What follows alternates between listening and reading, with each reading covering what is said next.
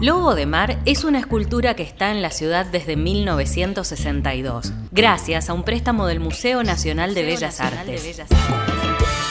Una obra realizada por una prestigiosa artista mujer, una prestigiosa artista mujer, algo que era poco frecuente en aquella época. En aquella época. Solo una ciudad en el mundo tiene más de 600 esculturas en sus calles. Si caminas algunas cuadras por resistencia, seguro te vas a cruzar con alguna obra de arte. Vivimos en una ciudad que es un museo a cielo abierto y detrás de cada una de esas esculturas hay una historia, o varias. Obras premiadas de artistas de todo el mundo, de diferentes estilos y materiales, algunas nuevas y otras que tienen varias décadas. Todas forman parte del valioso patrimonio cultural de Resistencia, la ciudad de las esculturas. Soy Andrea Bonet y en Ciudad Museo te cuento algunas historias, de las esculturas que están en nuestras calles.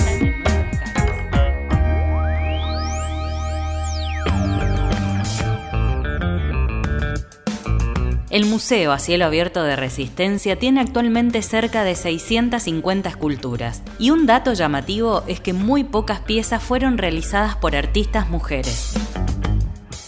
Pero al comienzo de la década del 60, cuando surgió la idea del fogón de los arrieros de sacar el arte a la calle, una de las primeras obras que tuvo la ciudad fue la de una mujer, Marcelo Gustin, vicepresidente de la Fundación Fogón de los Arrieros, comparte algunos detalles de esta escultura y de su autora.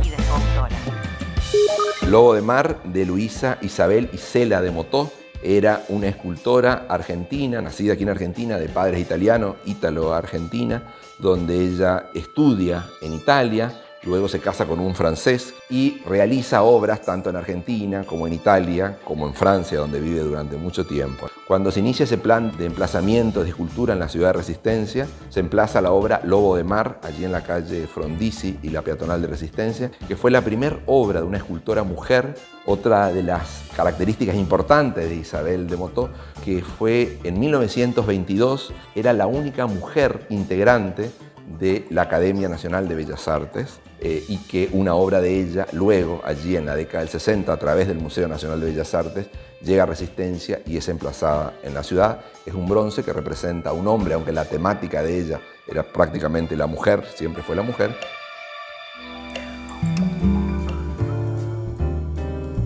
Lobo de Mar había sido cedida a préstamo por el Museo Nacional de Bellas Artes junto con otras dos esculturas. Tranquilidad de Gonzalo Leguizamón Pondal y Remordimiento de Hernán Cuyen Ayerza. La obra fue inaugurada el 31 de octubre de 1962 en la esquina de Frondizi y Arturo Ilía, lugar donde todavía hoy se la puede ver y disfrutar. María Luisa Isela realizó exposiciones en diferentes países y logró imponer su nombre en el medio artístico, que estaba claramente dominado por hombres. Fue sin dudas una de las precursoras entre las artistas mujeres de la región. También vivió y desarrolló parte de su carrera en Chile. Luisa Isela es una figura relevante de analizar, especialmente en el contexto de fines del siglo XIX y principios del siglo XX, una artista ítalo-argentina que llega a Chile debido al trabajo ¿no? de su padre en las industrias salitreras y que estudia, ingresa a la Academia de Bellas Artes de Santiago, donde se destaca como una alumna relevante. Gloria Cortés Aliaga, historiadora del arte, curadora e investigadora chilena, cuenta algunos aspectos de la vida artística de Isela durante su paso por el país vecino.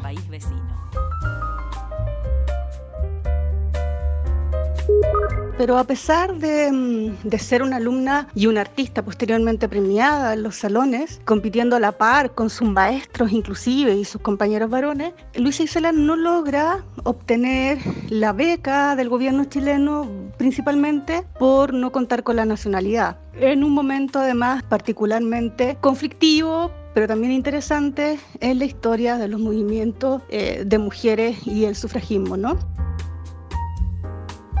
Esta condición de no ciudadanas de las mujeres artistas, de ser de no poder eh, acceder al derecho a voto y de la igualdad en términos legales, jurídicos, sociales y también económicos, condiciona su participación en el espacio público y por eso es tremendamente relevante que escultoras como Luisa Isela, Lola Mora en Argentina y Rebeca Mate en Chile, todas ellas contemporáneas entre sí, puedan eh, intervenir el espacio público con sus obras. Y, y ahí creo que radica uno de los elementos más relevantes de la figura de Isela en resistencia, ¿no? Poder crear e instalar imaginarios en el espacio de lo público cuando ella misma no era considerada una ciudadana y por ende no podía emitir opiniones referidas a las cuestiones del Estado, por ejemplo. En, esa condición también eh, regidas por las normas sociales, mujeres como Luisa y Cela estaban impedidas de, participar y recibir los premios que ganaban en los salones oficiales y debían ser representados por eh, los varones de la familia. Isela marca otro territorio que es no casarse hasta bien avanzada ¿no? la edad eh, para una mujer en esa época. Entiendo que cerca de los 40 años. Por lo tanto, rompe diversos esquemas que me parece son interesantes de poner en valor ¿no? a la hora de mirar el comportamiento y las barreras que logran sortear mujeres en esta época intentando insertarse en lo que se llama la profesión de la mujer artista. Muchas de las esculturas que están en resistencia representan el cuerpo de la mujer. Sin embargo, la gran mayoría de ellas han sido realizadas por artistas varones. Desde la década del 60 hasta la actualidad se han ido sumando poco a poco obras de artistas mujeres y algunas han participado de los concursos y bienales de esculturas que se hacen desde 1988. Pero todavía hoy sigue habiendo mayor representación masculina en el arte de la ciudad.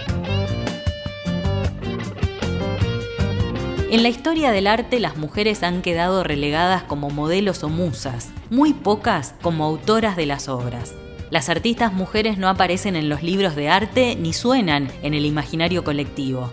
Ellas y sus creaciones han sido silenciadas por más de un siglo. María Luisa Isela tuvo el privilegio de ser una pionera y la primera artista mujer en tener una obra suya dentro del plan de embellecimiento de resistencia. En todos estos años es posible que muchas niñas, adolescentes y mujeres hayan comprendido a partir de esta obra que el arte también puede y debe ser cosa de mujeres. Puede y debe ser cosa de mujeres.